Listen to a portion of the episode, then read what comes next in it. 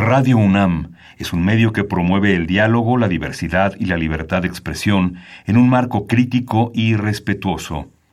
Los comentarios expresados a lo largo de su programación reflejan la opinión de quien los emite, mas no de la radiodifusora. Momento económico. Radio UNAM y el Instituto de Investigaciones Económicas presenta Momento económico. Un espacio para charlar sobre temas económicos que le interesan a usted. Acompáñenos.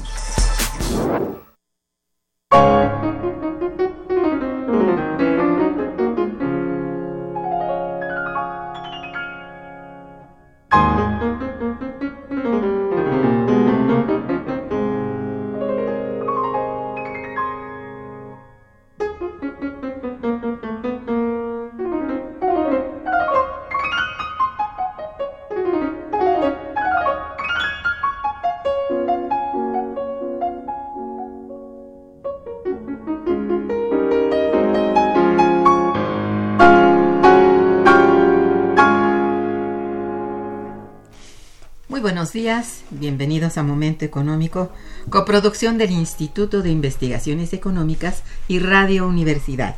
Les saluda Irma Manrique, investigadora del Instituto de Investigaciones Económicas, hoy jueves 6 de diciembre de 2018. El tema que abordaremos el día de hoy es Economía mexicana y sus desafíos para el nuevo gobierno. Para ello contamos con la valiosa presencia de nuestro compañero y amigo el doctor César Armando Salazar López. Muy buenos días, César, bienvenido. Doctora, buenos días, gracias. Nuestros teléfonos en el, en el estudio son 55 36 89 89 con dos líneas. Y para comunicarse desde el interior de la República contamos con el teléfono LADA sin costo 01800 505 2688. La dirección de correo electrónico para que nos envíen sus mensajes es una sola palabra momentoeconómico arroba unam.mx. También puede escucharnos a través de la página de internet www.radio.unam.mx y www.iis.unam.mx. De nuestro invitado. César Armando Salazar López es doctor, maestro y licenciado en Economía por la UNAM. Actualmente es investigador y ha sido secretario académico de nuestro instituto. Así también eh, ha sido profesor de teoría económica en la FESA Catlán. En 2011 obtuvo el Premio Anual de Investigación Económica Maestro Jesús Silva Herzog, convocado por el, por el propio Instituto de Investigaciones Económicas. En 2016 obtuvo el reconocimiento Distinción Universidad Nacional para jóvenes académicos. Ha formado parte de importantes grupos de investigación como el Boletín Situación y Prospectiva de la Economía Mexicana, publicación digital y cuatrimestral de nuestro instituto. Actualmente es coordinador del Boletín Digital Momento Económico. Cuenta con diversas publicaciones, entre las cuales destaca acumulación de capital y distribución del ingreso, un paradigma teórico alternativo para países en desarrollo. A través de nuestros programas de momento económico hemos dado seguimiento a la coyuntura económica con ayuda de nuestros investigadores invitados. El día de hoy no es decepción y para continuar con esta línea de análisis de los temas económicos, los más relevantes, presentamos el boletín Momento Económico. Les recordamos que es una publicación electrónica cuatrimestral de libre descarga y que se encuentra a disposición de todos ustedes en la página electrónica de nuestro instituto. Así, para tal efecto, nos referiremos en este programa a los números 53 y 54, los cuales, como ustedes podrán constatar a lo largo de la entrevista, contienen información económica muy importante y de gran concordancia con el discurso que el actual presidente Andrés Manuel López Obrador dictó en la toma de protesta. Bien, para dar inicio a nuestro programa, pido a César Armando, coordinador del boletín, nos hable del objetivo y estructura de este artículo La economía mexicana hoy, los desafíos del nuevo gobierno.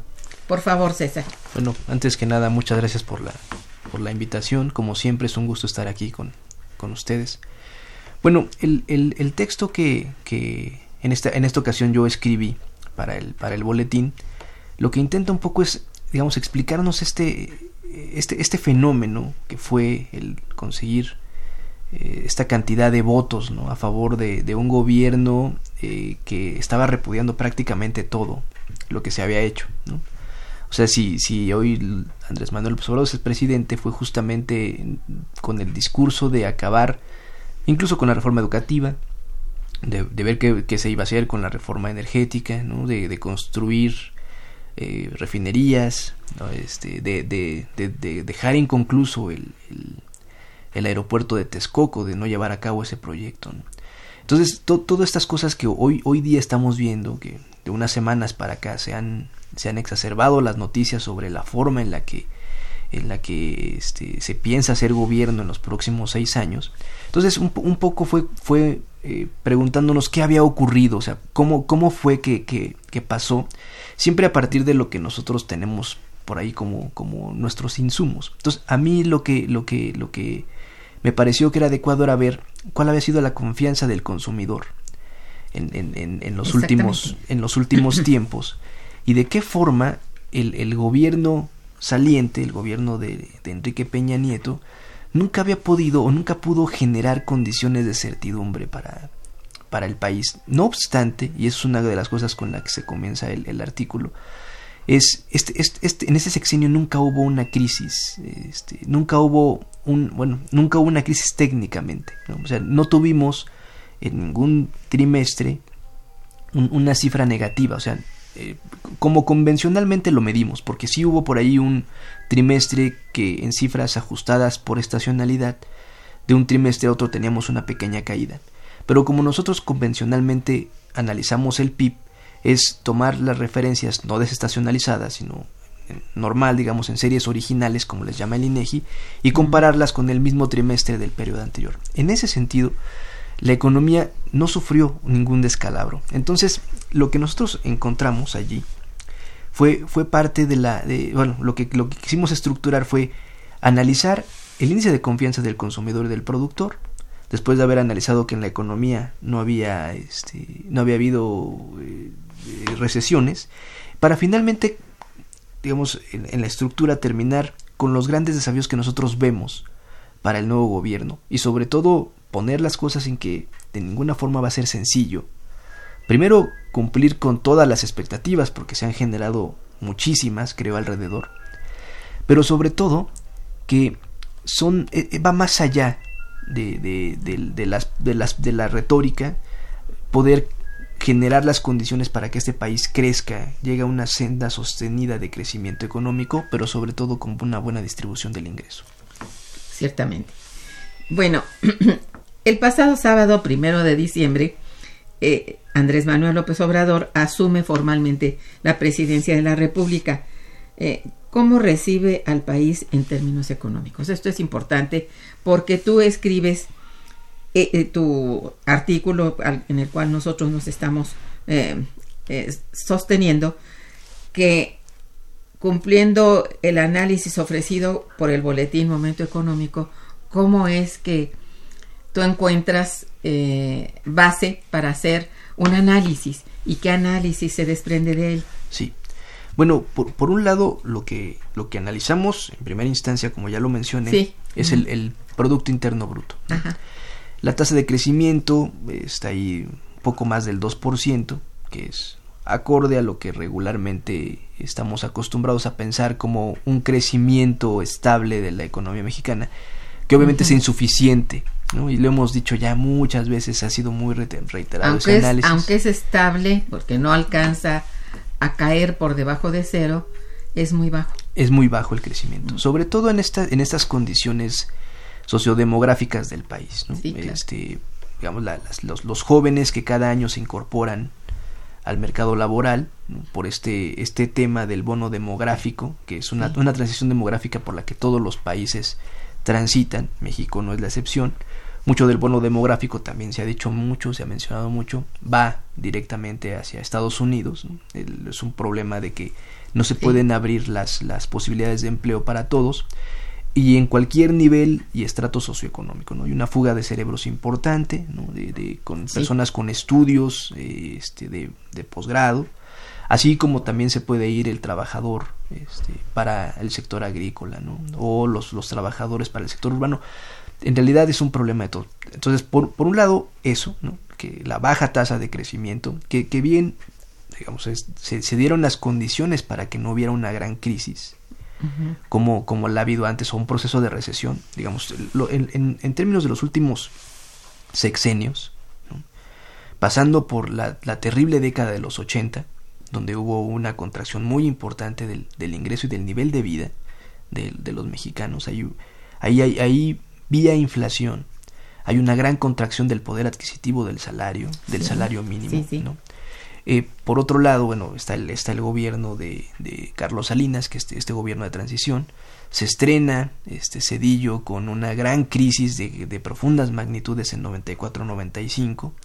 Después, al inicio del gobierno de Fox, tenemos otra pequeña recesión, pero finalmente varios trimestres consecutivos con crecimientos negativos.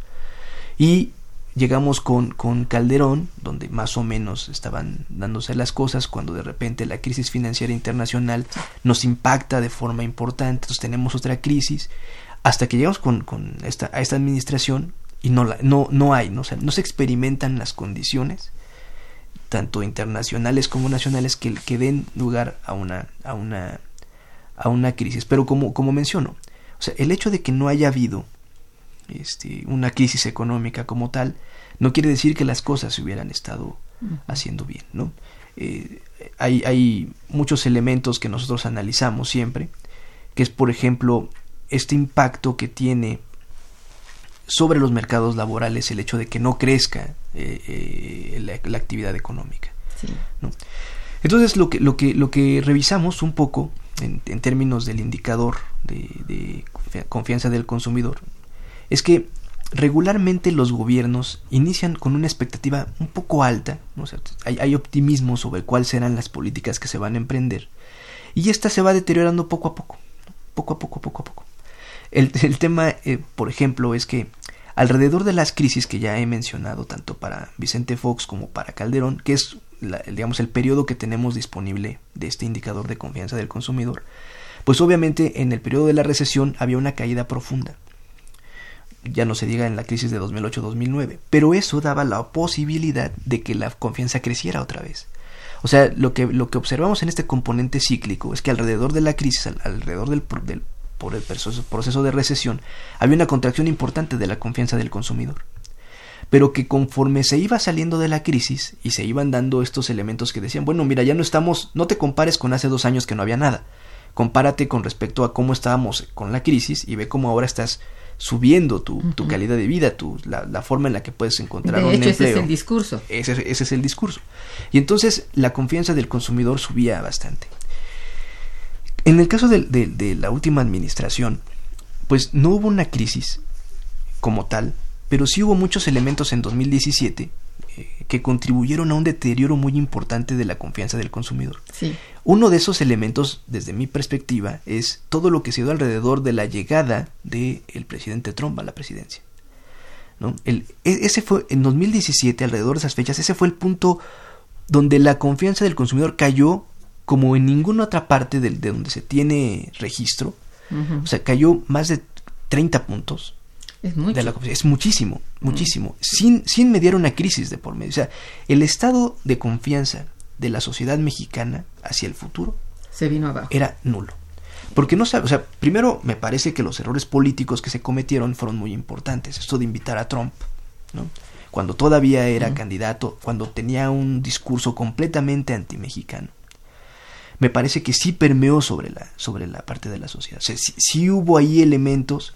Sí. Y, y, y el tema es que, en realidad, si bien es cierto que sube, después de esos puntos eh, importantes de inflexión en 2017, que sube otra vez la confianza del consumidor, siempre se encuentra muy por debajo de lo que es el nivel base del indicador, que es nivel 2003 igual a 100. Siempre nos encontramos 10 puntos abajo de la confianza que había en 2003, ¿no? Como para ponerle una referencia. Es. Nunca pudo subir otra vez. Entonces, ¿en qué condiciones se encuentra la economía mexicana? ¿En qué, pues en esas condiciones de completa incertidumbre. Cuando, cuando no hay eh, expectativas de conseguir un buen empleo remunerado. Hay, hay, muchos indicadores allí en- encontrados y creo que vamos a ir un poco más adelante hacia allá. Entonces, no lo voy a, no lo voy a destacar ahora. Pero si la gente observa que encontrar un empleo es difícil, que la, remuneración que va a obtener por él es cada vez menos, que, que hay un doble discurso, que, que esto es algo que, que, digamos, las amas de casa, cuando uno, es, cuando uno estudia más de caso o observa una entrevista que hacen en un mercado, dice, bueno, dicen que los precios son del 5%, del 6%, pero a mí ya no me alcanza para comprar un kilo de carne, ¿no?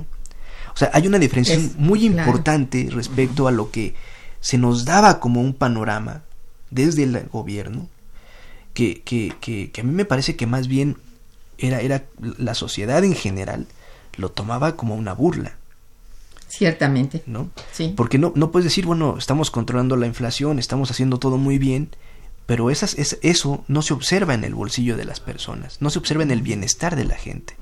Se dice, cada vez tenemos una mayor eh, eh, acceso a servicios de salud, pero de repente ves los, los, los, los, los reportes, los informes de las zonas más marginadas de este país, en donde no hay un médico, donde no hay medicinas, o en las zonas urbanas donde la gente tiene que esperar cuatro o cinco meses para ser atendido por un especialista en el sector salud público.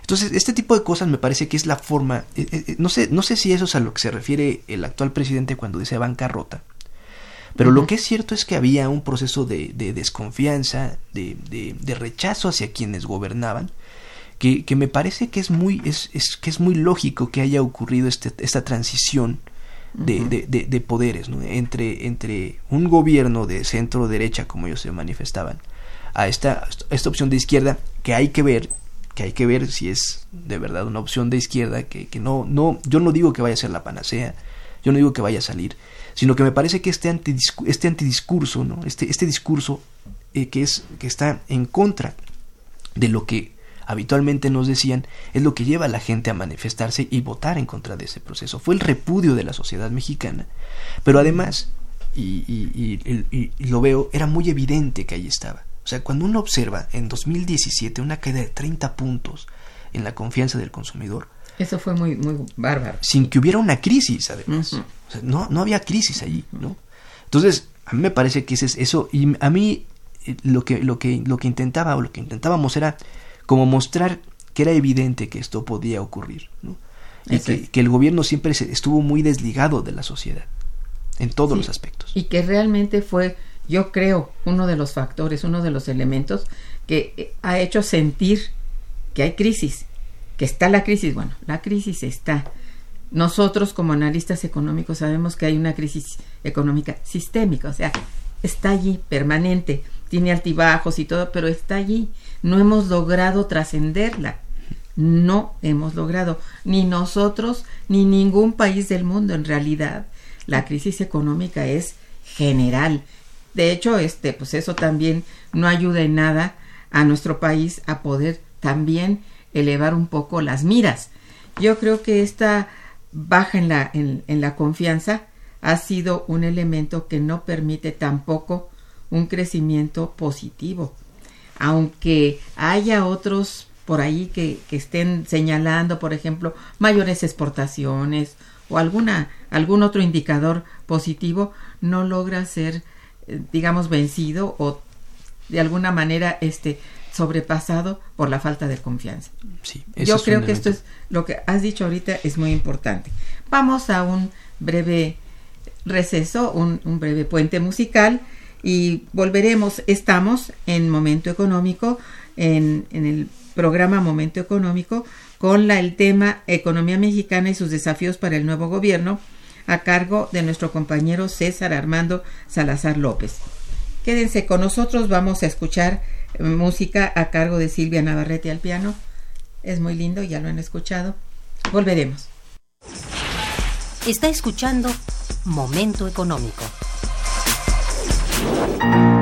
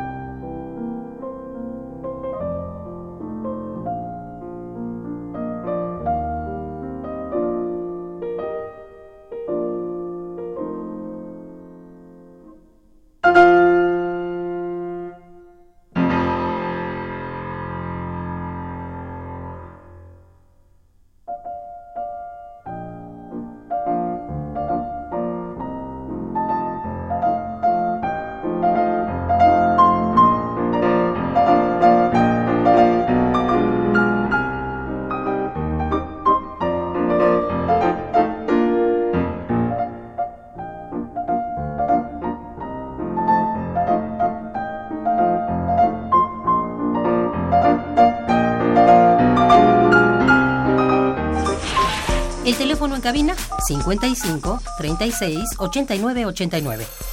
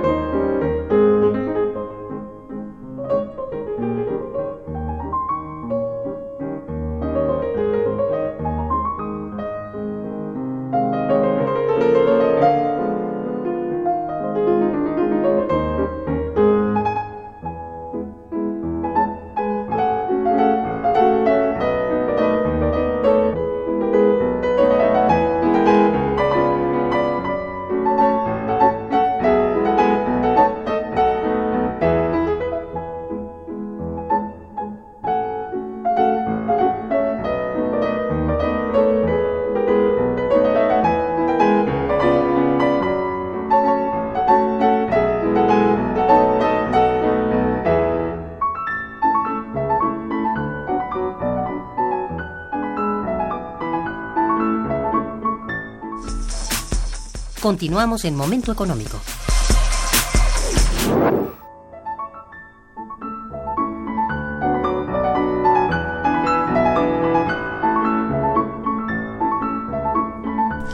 Bien, aquí sería interesante que hicieras un breve análisis de acerca del comportamiento fiscal en el justamente en el periodo 2012-2018, porque ya hablamos un poco de que pues recesión, recesión técnicamente no hubo. Mm, vamos, no fue del todo maravilloso porque fue muy bajo el crecimiento, pero ¿qué pasa o cómo se impactó el, la, la, parte fiscal del país? Este es, una, es un tema muy relevante para nosotros, sí. porque eh, finalmente la capacidad que tenga el Estado de, de gastar, eh, en, un principio también será en función de la capacidad que tenga de recaudar impuestos. Claro. México históricamente es un país que recauda poco, de hecho su recaudación está por debajo de América Latina, de los países de América Latina. Eh, aquí el, tema es que México como país exportador de petróleo, con un monopolio del Estado sobre la extracción y, refinación en principio del petróleo, una gran parte de sus ingresos provenían justamente de su de explotación de hidrocarburos. Entonces, de hecho, eh, llegaron a representar 40% de los ingresos eh, totales del sector petrolero, ¿no? la parte de hidrocarburos. Todo, todo es miel sobre hojuelas cuando el precio del petróleo está ah. elevado, ¿no? Pero cuando el precio del petróleo baja, es ahí cuando nuestra economía entra en, entra en dificultades. Yo, yo, creo que hay dos momentos que hay que distinguir como para analizar en el sexenio 2012-2018 la parte de los ingresos fiscales y de ahí podemos derivar hacia el gasto. El primero es la reforma fiscal. ¿no?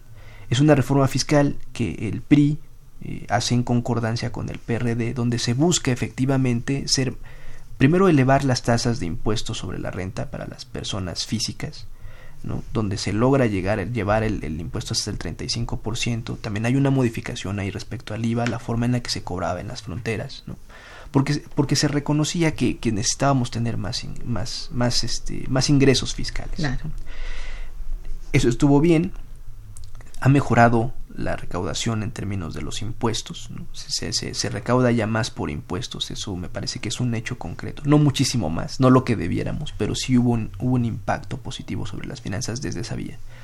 Pero hay otro elemento que es cuando, después de la crisis de 2008-2009, las tasas de interés en Estados Unidos y prácticamente en el mundo son cero. ¿no? 0.25 eh, era el objetivo del, del de la Reserva Federal. Mm.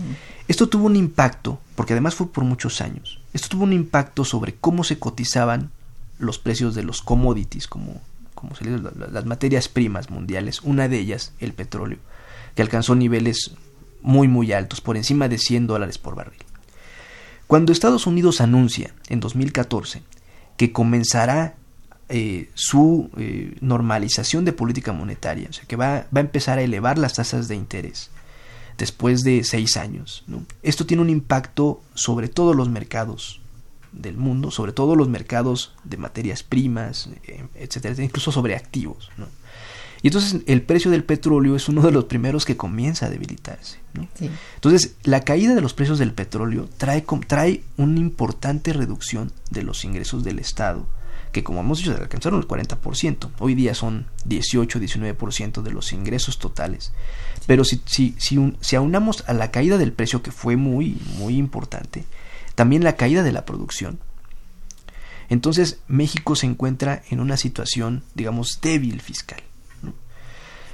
Eh, eh, de 2014 para acá ha tenido una, una, mayor restricción de los recursos financieros. Por eso no extraña que los ratios de deuda se hayan incrementado. Porque de alguna forma el Estado tiene que seguir funcionando. ¿no? Sí, tiene que recurrir tiene a la tiene, deuda. tiene que recurrir, tiene que, tiene que, que salvaguardar ese déficit Claro. que finalmente tiene. Pero eso tiene un impacto sobre todas las demás actividades. Eh, eh, eh, sobre todo cuando se imponen metas de superávit primario, ¿no? que, que, que de hecho hoy día estamos muy acostumbrados a escuchar ¿no? al, tanto al presidente ¿no? como al secretario, actual secretario de Hacienda, el doctor Ursúa, sobre que en términos del presupuesto México mantendrá su superávit primario. Eso es la política que se ha mantenido en los últimos años, al menos anunciarlo. Ya si lo logran al final, pues es una es, es- es- es también parte de cómo haya estado el año en términos de cuánto se recaudó, cómo fueron los precios del petróleo, etcétera, etcétera. Es una es una es un, es un proceso, ¿no? Pero se anuncia Es una expectativa. es una digamos. expectativa, se anuncia con respecto a cómo va a estar el gasto completo. Sí. ¿no? El, el- el- el gasto primario lo que significa es que México, o el Estado mexicano, va a tener un superávit respecto de su gasto presupuestario, que es digamos, todo lo que entra eh, en la parte del gasto, tanto gasto corriente como gasto de infraestructura, que está que está est- estimado, que está eh, jerarquizado, que está entregado a las distintas instituciones, entre ellas a nuestra, un- nuestra es. universidad, y lo que, le lo que él ingresa por impuestos, y bueno, todo, todo el, el- el set, el, todo el conjunto de ingresos que pueda tener. O sea, sobre Que van esa... a redimir ese gasto. Exactamente, exactamente, que van a redimir. Entonces, que el hecho de que digan que va a haber un, un, un 1% del PIB, eso quiere decir que los ingresos van a ser mayores que los egresos. Eso de alguna forma, pues también pues contribuye a estancar el crecimiento. El gasto público es un elemento muy importante de demanda. Entonces, el bajo crecimiento también es, para empezar, pues es poco. O sea, respecto a otros niveles, como ya lo mencioné, es poco. Pero además, si tenemos esta restricción de política, pues se hace un, un poquito, un poquito menos de lo que tendría que ser. Claro, al final nosotros tenemos un déficit muy importante, un déficit de 1, 1.8%, y toda la diferencia es para el pago, el pago, el pago de intereses de nuestra deuda. Son, son recursos muy importantes que finalmente se tiene que hacer. A lo mejor tendríamos que tener una mesa completa y con muchos más especialistas para poder discutir si es importante o no. Es un gasto que se tiene que hacer, pero no deja de ser una pérdida de eficiencia sobre la parte del gasto, ¿no? Por supuesto. que además es ese endeudamiento, eso, eso que pagamos por costo financiero, no se vea en procesos productivos dentro del, dentro del país, ¿no? O sea, que no estén financiando cosas que vayan a generar un rendimiento efectivo, ¿no? No solamente para los tenedores de bonos, que me parece que es muy legítimo que ellos inviertan el dinero donde quieren tener rentabilidad, pero como sociedad que hubiera proyectos productivos suficientes para poder echar a andar un proceso vertiginoso de crecimiento. Eso no lo vamos a tener porque finalmente la lógica, la lógica es otra Así es. pero tampoco observamos que haya elementos que permitan decir, bueno, qué va a ser hacia el futuro, ¿no? Sí. Ahora, un, un- otro elemento además de esta parte fiscal que me parece importante de, de decir, porque también tiene su costo fiscal, es la parte de la devaluación. Justamente, justamente a partir del 2014, cuando pie- me re- reitero, la, empiezan, ni siquiera fue cuando, cuando elevaron la tasa, simplemente sugirieron que la iban a elevar, a partir de ese momento comienza una, una, un, un camino muy duro para el peso mexicano. El desliz llamado. Entonces pasamos de niveles de 13 pesos Sí. a, eh, a, bueno, hoy estamos a 20. ¿no? Entonces ha sido muy importante en, en- en ese sentido la, de- la, la devaluación alcanzada por, por el gobierno de, de Peña Nieto fue, fue muy importante. También, y otra vez, sin mediar en crisis. ¿no? Eso, eso nos lleva a los economistas a reflexionar, bueno, a mí en particular, me lleva a reflexionar sobre cómo han cambiado las estructuras económicas y quiénes asumen los costos de esos procesos de transición de devaluación. Porque al final de cuentas, ¿no? Eh, estamos inmersos en el mercado global. El tipo de cambio sirve para comerciar, es exportaciones e importaciones. Sí. Entonces, de alguna forma, de alguna forma, alguien tiene que cubrir esos movimientos del tipo de cambio.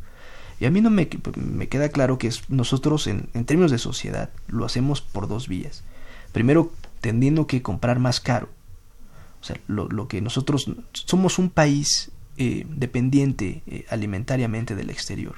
Con todo y que digan que la balanza comercial eh, eh, tiene, tiene, es otro sentido. Escuchaba a un, a un, este, a un compañero del, del instituto hablando de que parte de ese superávit comercial está explicado por la venta de cerveza, por ejemplo, ¿no? Pues, Entonces, porque están dentro del, dentro del ramo, pero, pero que nosotros seguimos importando maíz, seguimos importando bienes que se necesitan. Entonces, si, si nos cuesta más importar, pues obviamente que tiene que haber un traspaso de precios. Así, una elevación del tipo de cambio. eh, la elevación del tipo de cambio sí tiene una- un, un traspaso sobre los precios Así internos. ¿no? Entonces, eh, eh, estos movimientos, eh, en, en términos de las políticas fiscal y financiera, si queremos agregar la parte monetaria y la parte eh, este, cambiaria, Indefectiblemente. tien- tienen, y sí, tienen consecuencias importantes sobre, sobre la actividad económica nacional. ¿no? Porque al, final de cuentas, y lo que hemos visto, es un Banco de México que en carácter de su autonomía está elevando constantemente, bueno, ha estado elevando constantemente las tasas de interés. ¿no? Ya estamos a 8%. ¿no? De- Es una cosa bárbara para lo que se presuponía que se tendría que respetar, que es el 3. No pensamos ver, al menos eh, cuando estaban ya las tasas al 3%, ¿no? Bueno, decir 8%, que era el, el tiempo en el que Brasil tenía una tasa de ese, de ese, de ese, de ese tamaño y decíamos, wow, nunca lo vamos a alcanzar, ¿no? Y ahora resulta que nosotros ya estamos en 8% y eso no es todo, que la expectativa es que se siga, ele- que se siga Elevando, elevando sí. la tasa, la tasa Sí, de es interés. Sí, porque decíamos esto, pues des- después de todo es mucho especulativo. Todo es que empiece un rumor de que en el siguiente, estamos todavía eh, antes de, del nuevo presidente, antes de que llegue allá hay la especulación de que no, no se va a poder, esto. Entonces hay la especulación acerca del tipo de cambio y esto golpea muchísimo Sí. aparte de lo que técnicamente ocurre, ¿no? Entonces, bueno, eh, son elementos que no podemos evitar, están presentes y ojalá que no se, se tome como, como, vamos, como una constante, porque después de todo la especulación es así, en todos los tiempos la especulación ha sido motivo hasta de, de bueno, de caída de gobiernos y de, Sí. bueno, de imperios, ¿verdad? Entonces, eh, habría que estar muy pendientes qué es lo que pasa y particularmente en este gobierno que sean muy cuidadosos, particularmente en este terreno, ¿no? Tiene que de ser. cuidar estos elementos que son como como la temperatura del país, ¿no? Que a ver que la midan bien porque y que la cuiden. ¿verdad? Ahora, si, si, si me permite un comentario allí. Sí, claro, por favor. en el, a- a- lo que ha ocurrido, como usted menciona muy bien, el tipo de cambio es altamente receptivo, ¿no? Sí. El tipo de cambio a corto plazo es altamente receptivo ante las condiciones de confianza, eh, de especulación que se puedan generar alrededor de las condiciones de confianza, Sí, sí, pero tanto internas como externas. ¿no? Hay un, hay un, hubo una- un, un suceso hace unas semanas con una caída muy importante de la bolsa de valores. ¿no? sí. que mencionan, ¿no? por un lado, ¿no? que, que, que, bueno, se debió a que alguien en el Partido del Trabajo dijo que se podían eh, nuevamente nacionalizar las afores para hacer una sola cuenta y que para, necesitáramos otro tipo de mecanismo de seguridad social de pensiones, ¿no? Y que además había, bueno, la- el, el letargo todavía de lo del aeropuerto de Texcoco, en, fin, fueron que dos había, tremendas. Ajá. que habían muchas condiciones ¿no? que, que, que mencionaban. Lo que a la comentocracia no, no consideró mucho también fue que un día antes de esta caída de la bolsa y de obviamente la devaluación importante del peso, un día antes había, se había escrito un artículo en un este, influyente diario financiero, el Wall Street Journal, también en el Financial Times, donde se indicaba los riesgos de las políticas económicas del nuevo que, del gobierno que iba a entrar. Entonces, y además, ¿no? En el contexto internacional había ya los indicios de que esta guerra China-Estados Unidos, esta guerra comercial, también podía tener efectos importantes. Ya se estaban dando también estas noticias sobre el Brexit. O sea, lo que quiero decir es, el, el tipo de cambio es tan sensible que no solamente recoge lo que ocurre al interior de la economía. Y a lo mejor es lo, que ocurre al interior lo impacta en menor medida de lo que los, los grandes flujos internacionales de capital están, están indicando. ¿no? Cuando, cuando el, el, el, euro se revalúa respecto al, al, dólar, pues lo hacen todas las monedas. O sea, el, realmente el peso sí ha seguido esos, esos no, no, tiene un camino propio, sino ha seguido las fluctuaciones de, de lo que en general se da en, toda, en todo el mundo. No es que no es que sea único el comportamiento del tipo, de este tipo de cambio. Entonces, hay que tener cuidado sobre cómo, cómo se analiza, me parece. Hay que tener cuidado sobre cómo se analiza, pero hay que tener mucho cuidado también sobre si el discurso que se tiene que dar ¿no? en, desde el gobierno, porque si bien es cierto que, que no se va a dejar maniatar, como dice el nuevo presidente, las condiciones financieras internacionales son muy relevantes si es que quiere llevar este, a buen puerto al país, ¿no? O sea, no, no, no puede ser irresponsable. Eso creo Hay que, tener, por eso decía yo, el manejo tiene que ser muy cuidadoso. Cuidadoso. cuidadoso. Bien, voy a leerte algunas llamadas que ya nos llegaron, con permiso. Este, el señor José Rodríguez te felicita mucho. Dice, y hace una pregunta, ¿el gobierno actual podrá hacer una política legislativa para quitarle las afores a los bancos privados, es a propósito de lo que decías, y ayudar a tener mejores y mayores rendimientos de los ahorros? Bueno, el, el, fue, fue una propuesta, me parece que de inmediato se desmarcaron, o sea, salió, de hecho salió por la tarde de ese mismo día el secretario, él todavía no, en ese momento todavía no secretario de Hacienda, ya hoy creo que lo ratifican, este, para decir que no, que el gobierno no iba a acompañar ese tipo de, de, de reformas, lo que, lo que es un hecho es que este país sí necesita repensar la forma en la que está condicionando su seguridad social para las personas que llegan a la edad de retiro, ¿no? Exactamente. Este, un poco más, como más, este, más cuidado eh, con la gente de, que no pierda los ahorros. Sí, es un, sí, un tipo de, no sé cómo llamarle, de, de no sé. las, las, expectativas sobre el actual sistema mm. son de verdad lamentables. Así es. O sea, se dice que un trabajador va a estar eh, retirándose con el 30%, 20% del salario que esté ganando a la hora de su retiro. Pues es muy lamentable. Muy lamentable. imagina. Aunque los que defienden el sistema dicen, bueno, todavía hoy no podemos saber porque eh, todavía nadie se ha retirado con ese nuevo esquema. Todos se están retirando todavía con el viejo esquema. Sí, todavía es, pero, es difícil. Es difícil, pero, pero me parece que los ejercicios actuales están allí y si dicen que no va a ser lo, más adecuado es porque durante muchos años ¿no? este, las, las tasas de interés fueron mucho menores a las que existían o predominaban en el 97 cuando se dio la reforma y se hacían en ese momento las, las corridas este, financieras. ¿no? Hoy en día están volviendo a subir y hoy justamente hoy día ante la, la, caída de las bolsas, de especulación, la devaluación, la mayoría de las, de las afores están reportando pérdidas financieras. Entonces eso también merma sobre la parte de los, de los ahorros. Claro, ya sé que la gente se sienta, se sienta nerviosa. Se sienta nerviosa. Claro, y, insisto, para no tampoco generar alarmas. Esto no pasa hasta que pasa. ¿Qué quiero decir con eso? Que el valor de los activos puede subir o bajar, pero finalmente está allí y no es hasta que efectivamente uno compra o vende cuando resiente la pérdida. Los movimientos en el margen, financieros en el margen, pueden, o sea, llaman la atención, ponen nervioso, pero sí hay que, hay, hay que tener cuidado porque, como decíamos, el tipo de cambio es muy especulativo. En el corto plazo puede mover mucho, pero habrá que ver siempre la tendencia que tenga en el mediano y largo plazo para más o menos poder hacer ajustes sobre eso, ¿no? Entonces, ese es un tema muy, muy, muy importante y que le va a tocar, si, si hablamos de desafíos del nuevo gobierno, ese es un tema. Un grave desafío. Ese es un, ese es un gran desafío. Bien, eh, don Agustín Mondragón también, muchas felicidades al invitado. Gracias. Dice, simbólicamente el domingo en la Plaza de la Constitución se cortó el cordón umbilical de la República de la mafia en el poder de la religión y del neoliberalismo. Ahora nos toca al pueblo y catedráticos impulsar esta mm, cuarta transformación de la República. Los gobernantes deben empezar a revisar los tratados internacionales que ha firmado México, siendo que muchos son tomados eh, son tomados como convenios. Los tratados deben obligar a todos los firmantes y no a los más débiles solamente. El capital es producto de la mano de obra del campesino obrero y ama de casa. El gran capital no produce riqueza, sino la acumula en unas cuantas manos. Bueno, ese es. Es un comentario, me parece que importante. Hay que. Una hay reflexión una buena, reflexión sí. importante, sí.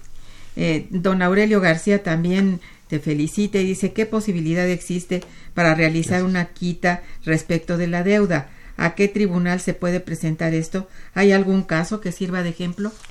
Pero, pero se referirá a deudas soberanas, se referirá a deudas eh, eh, privadas. Yo Ese creo es- que se refiere a la totalidad de la deuda. a la deuda soberana. Sí, Bueno, siempre que hay procesos de renegociación de la deuda, cuando los países entran en bancarrota, sí. han- han- eh, eh, lo- los procesos de reestructuración regularmente sí contemplan una quita de la deuda, ¿no?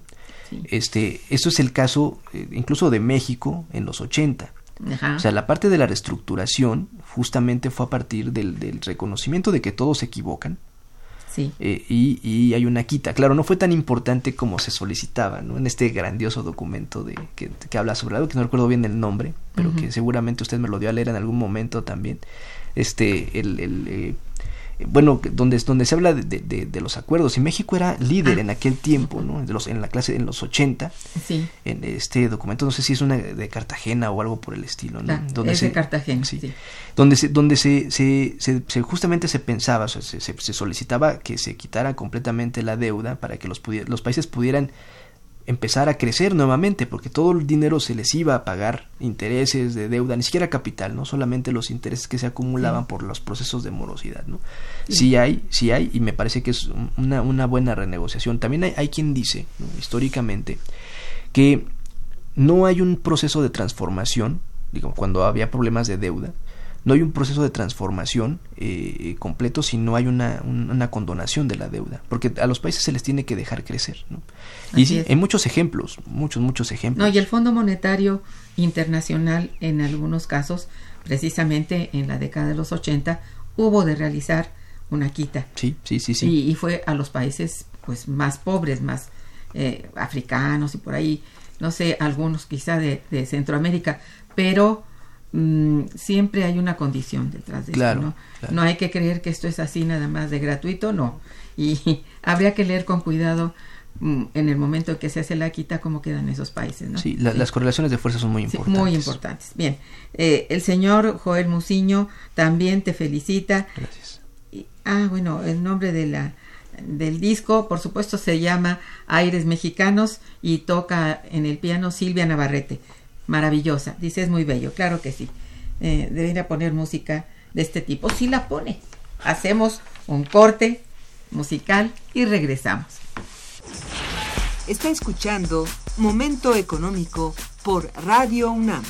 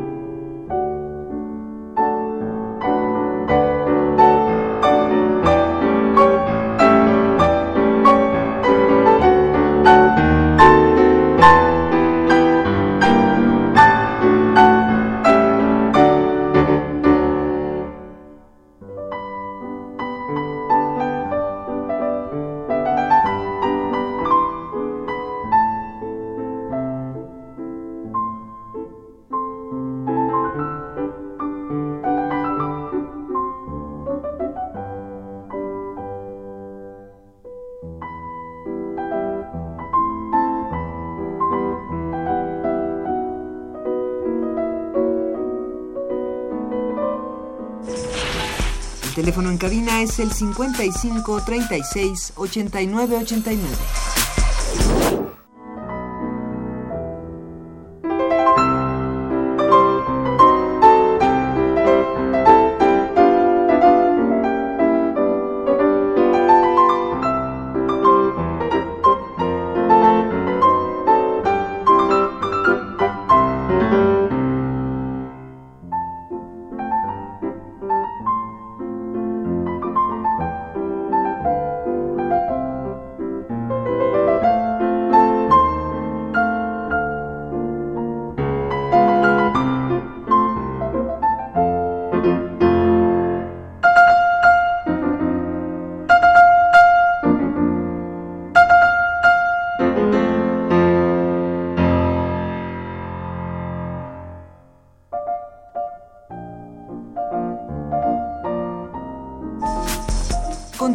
En Momento Económico.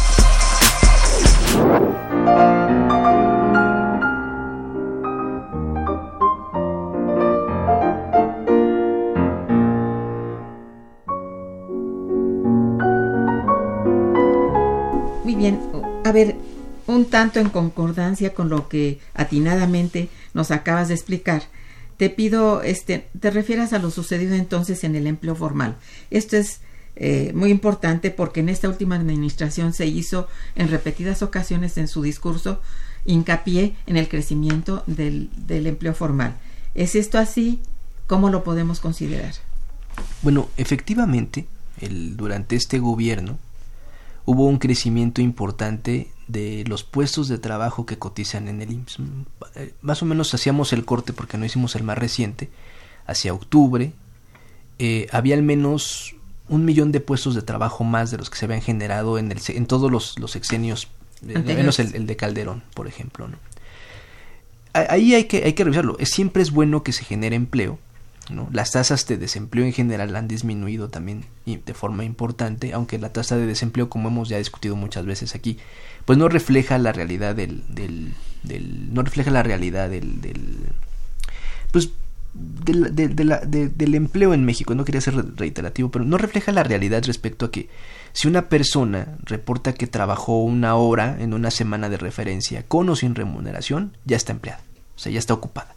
Y entonces entra el índice y por eso tenemos un indicador de desocupación, un, una tasa de desocupación del 3%, ¿no? Del 3 y 4%, o sea, digamos, no, no refleja la realidad económica uh -huh. nacional. Pero en, términos de la generación de empleo formal, allí sí es un, es un buen indicador, ¿no? El, el, empleo formal, porque finalmente son trabajos remunerados de forma, entre comillas, lo voy a poner adecuada, porque además del salario que perciben, tienen los, los colaterales que es el acceso a la salud vía uh -huh. el IMSS, porque es el que los registra, uh -huh. acceso a servicios como, por ejemplo, el, el Infonavit o, o sí, está, este, ciertas prestaciones. Ciertas prestaciones. Es, es lo que lo hace un empleo, y voy a poner nuevamente las comillas digno, porque eso hay que discutirlo mucho. Entonces, el, el, el, de hecho, fue una de las cosas que más, que más el gobierno saliente indicó, esta, esta generación de empleo eh, formal. Yo, yo, yo hago alguna, algunas partes del análisis respecto a que es cierto que se generaron más. Me parece que una cosa importante eh, eh, fue que, que, lo que propicia que se generen estos niveles de empleo, estos, estos más, más empleos formales, es porque no, justamente porque no, no transitamos por ninguna recesión técnica. O sea, el hecho de que la economía se haya mantenido eh, en, eso, en esos niveles estable hizo que, que, no hubiera una pérdida de empleo formal. Lo que sí le ocurrió a Fox y lo que sobre todo le ocurrió a Calderón. Cuando vemos las, las cifras, o sea, obviamente el, el, está muy ligada la parte de la actividad económica sobre la generación de empleos formales. Entonces, cuando vemos las cifras para la crisis de 2008-2009 y la, la, pérdida de empleos, pues es, es que se perdieron en un punto determinado, se perdieron un millón de empleos formales en la crisis de 2008-2009. Sí, así es. ¿no? Entonces, y después, ya no solamente hay que recuperarlos, sino crecer sobre esos que teníamos previamente. Eso fue algo que, que, que eh, Peñanito no experimentó, una recesión técnica, y eso hizo que a tasas no muy elevadas, ciertamente, pero se mantuviera constante, como usted lo mencionaba, casi natural, la parte del crecimiento formal del empleo, uh -huh. ¿no? Por un lado. Ahora, hay que, hay que relativizar ese, ese un millón hace diferencia? Pues por supuesto que es muy bienvenido que haya más empleo formal, pero ciertamente no, no. hay una diferencia. No. Cuando nosotros hacemos, eh, una, una, de las cosas que nos ha gustado elaborar son las tasas de empleo formal, tanto total como de la parte privada. La parte privada pues recae solamente sobre el, el, el IMSS, ¿no? que es uh -huh. todos, los, todos los empleados formales en este país caen ahí. Realmente este millón no hace ninguna diferencia respecto a lo que tenemos acostumbrado a pensar, que, que el empleo formal privado en este país es menos ¿no? de una tercera parte de la población total ocupada.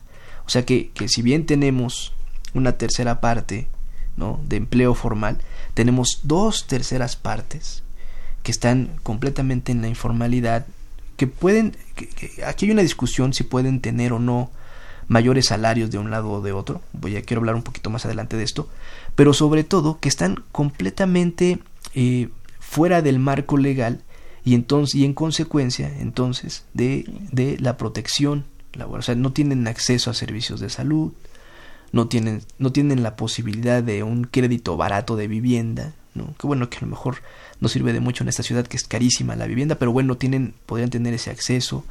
Eh, tampoco tienen cierto, cierto set de prestaciones como reparto de utilidades, como aguinaldo al final del año, al menos obligatorio. O sea, digamos que, que, es, un, es un trabajador muy vulnerable, pero ese es el que prevalece y ese es el que ha prevalecido todo el tiempo. Eso necesariamente condiciona una debilidad importante del mercado Oh, interno. sí, sí. Sobre todo, no, no, no pensemos, en, en términos de los salarios, en términos de los salarios, el salario medio de cotización del IMSS, como le decía, este corte a octubre que nosotros hacíamos, pues en realidad había crecido muy poquito. O sea, había más empleo, pero la, la- la- no había una creciente en términos de la remuneración. Esto haciendo, deflactando las series, o sea, quitándoles la inflación, el, el INPC, o sea, el Índice Nacional de Precios al Consumidor, que es nuestro indicador general de precios. Pero yo hacía un ejercicio y consideraba no, el, no ese índice general, sino el índice de la canasta básica. Todavía o sea, más. Eh, el, el crecimiento no solamente era menor, sino que incluso en el último año era negativo. O sea, el, el- la- la- la el poder adquisitivo del salario medio de cotización, ¿no? deflactado por la- el índice de la canasta básica, lo que generaba era un, un- un- o sea, eh, era menor, o sea, era menor el poder adquisitivo. Es una tasa de crecimiento negativa del 1%. ¿Esto qué quiere decir? Que en lugar del, en lugar de- del el trabajador puede pagar menos bienes de los que pagaba hace un año. El poder adquisitivo muy disminuido, pues. Disminuido, pero no solo, no, sí, sí, muy disminuido.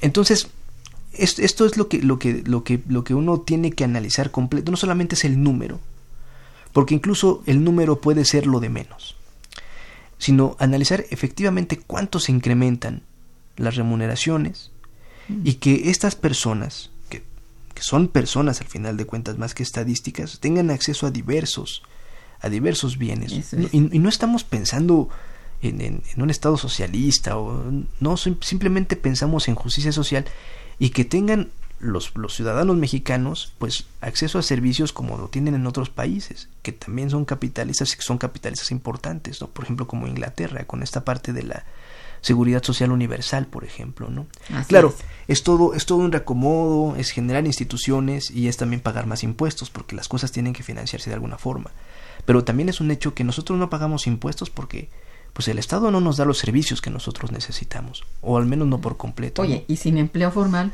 tampoco hay impuestos. Entonces, Eso es otro, eh, es otro un pro- es un círculo vicioso Claro, terrible. por Sí. supuesto, por supuesto que sí.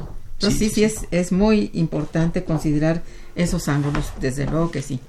Y ahí nos quedan poquitos minutos, pero a ver, vamos a, a ver porque nos tenemos unas llamadas, si me permites. por favor. Este, Hilda de San Román también te felicita y felicita al programa. Gracias, doña Hilda. Dice, ¿cómo van a responder los empresarios a este gobierno?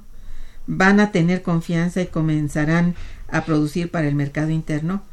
Si los sueldos van a aumentar, el consumo aumentará, pero si hay poca oferta y, y mucha demanda, los precios suben y tendríamos un problema de inflación.